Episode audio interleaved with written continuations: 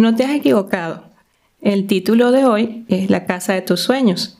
Y no te preocupes, que esto no es un anuncio de inmobiliaria o de fincas. Solo quiero aprovechar el día de hoy al máximo para profundizar un tema que nos compete a todos. Soy Yulimar y esto es Testificamos.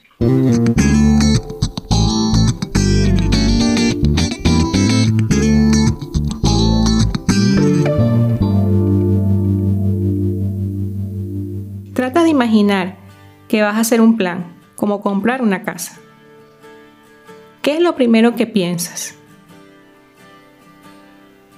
Estoy segura que pensaste en el dinero, cuánto te va a costar y si la vas a poder pagar.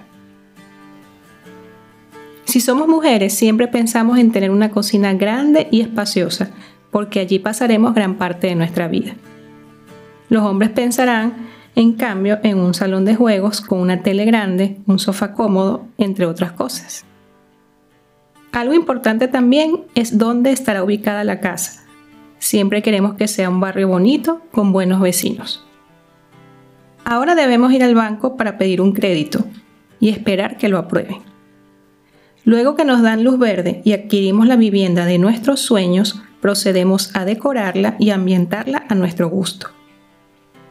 Te invito a que revises cada uno de estos pasos y me digas en dónde incluirías a Dios. No vayas a creer que puedo leer tu mente, pero estoy segura que pensarías en Dios al momento de pedir el crédito, momento en el que todas tus oraciones y plegarias cobrarían una fuerza intensa. Ahora te voy a pedir que vayas un poco más profundo en tu manera de pensar y medites en por qué le pedirías ayuda a Dios justo en este paso del plan. Ajá, de esta también me será respuesta. Y es que en este punto las cosas dejaron de depender de ti. Y cuando no depende de ti, es bueno pedir la ayuda de Dios, aunque a veces lamentablemente pensamos en la ayuda de otros. Y después de haber agotado todas las opciones, entonces y solo entonces pensamos en Dios. Y después nos preguntamos por qué Dios nos parece tan lejano, cuando resulta que nosotros mismos le hemos puesto ahí, lejos de todo. La última opción, cuando todo lo demás falla. Sé que suena un poco duro y no te estoy juzgando. Lo digo por mi propia experiencia y es algo en lo que me estoy ejercitando día a día, en darle a Dios el lugar que Él tiene en mi vida. Quiero compartir contigo una porción de la Biblia que se encuentra en 1 Samuel 2, del 2 al 9. Esta palabra nos la dio mi hija en el tiempo de oración familiar que tuvimos el día de hoy. Dice así, Cesen las palabras arrogantes de vuestra boca, porque el Dios de todo saber es Jehová, y a él toca el pesar las acciones. Los arcos de los fuertes fueron quebrados, y los débiles se ciñeron de poder. Los saciados se alquilaron por pan, y los hambrientos dejaron de tener hambre. Hasta el estéril ha dado a luz siete, y la que tenía muchos hijos languidece. Jehová mata y él da vida. Él hace descender al Seol y hace subir. Jehová empobrece y él enriquece. Abate y enaltece. Él levanta del polvo al pobre y del muladar exalta al menesteroso, para hacerle sentarse con príncipes y heredar un sitio de honor. Porque de Jehová son las columnas de la tierra, y él afirmó sobre ellas el mundo. Él guarda los pies de sus santos, mas los impíos perecen en tinieblas, porque nadie será fuerte por su propia fuerza. Al meditar en estas palabras, solo puedo llegar a una conclusión, que todo depende de Dios. No hay plan que yo haga, por muy bueno que sea, y por más que considere todo lo que pueda salir mal, que tenga el éxito garantizado, si no lo hace Dios. Él da la vida y decide el momento de nuestra muerte.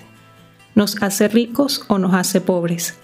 Da hijos o no los da y nadie puede ser fuerte si Él no lo fortalece. Siendo esta la realidad, ¿Por qué no buscamos a Dios antes de planificar? ¿Por qué solo pensamos en Él cuando nuestros planes no van según lo que queremos? Seguro me preguntarás, ¿qué tiene que ver esto con comprar una casa? Y mi respuesta será que a lo mejor Dios no quiere que compres una casa o no quiere que compres esa casa. No lo sé. Pero Él sí lo sabe y en su sabiduría sabe lo que es mejor para nosotros. Y así como en este mundo ya tenemos muchos planes, Dios tiene planes para nosotros en la eternidad. Dios espera de nosotros rendición total, y no en un solo aspecto de nuestras vidas, sino en todos y cada uno de ellos. Él está interesado en nuestra eternidad, más que en el ahora. Y a pesar de eso, nos dice que si le buscamos primeramente, nuestro sustento vendrá por añadidura. En su momento, concede los anhelos de nuestro corazón según su voluntad. Pero no está obligado a hacerlo. Lo hace porque nos ama tanto que en su infinita misericordia se complace en bendecirnos aún sin merecerlo. ¿Y cuáles son esos planes en la eternidad? Vivir con Él para siempre. Si hemos aceptado por fe que su Hijo Jesús murió en nuestro lugar y que gracias a su sacrificio yo tengo perdón de pecados y vida eterna. Medita en esto. Dios es tu creador y quiere ser tu Señor, no para quitarte la libertad que piensas que vas a perder, sino para que puedas vivir en la bendición de hacer planes en esta vida con Él y disfrutar de lo que Él ha preparado para ti en la eternidad. Concluyo con este poema que escribió mi esposo hace ya algunos años y que se titula Pensamientos en la Eternidad. Cuán difícil el dolor si no tiene recompensa e inoportuna la prueba cuando falta la confianza. Pero hermoso es mirar al pasar la tormenta y vivir el gozo de tener pensamientos en la eternidad. Caminar sin propósito y trabajar en vano, sabiendo que todo se acaba más temprano que tarde, que lo tuyo se consume al vivir para guardar, cuando no se logra tener pensamientos en la eternidad. Pasajeros son los días y vacías las moradas de los que anhelan lo que falta y no ven lo que les sobra. En vano son las fuerzas e ineficientes los dones cuando de lejos se ponen pensamientos en la eternidad. Si miraras lo sencillo y lo fácil que es vivir, la vida tan perfecta que Dios hizo para ti, que no importa lo que venga ni lo que falte por venir, cuando sabes que tu recompensa vendrá al caminar tus días con pensamientos en la eternidad. Espero que esta pequeña reflexión nos ayude a cambiar nuestra manera de pensar. Nos escuchamos pronto.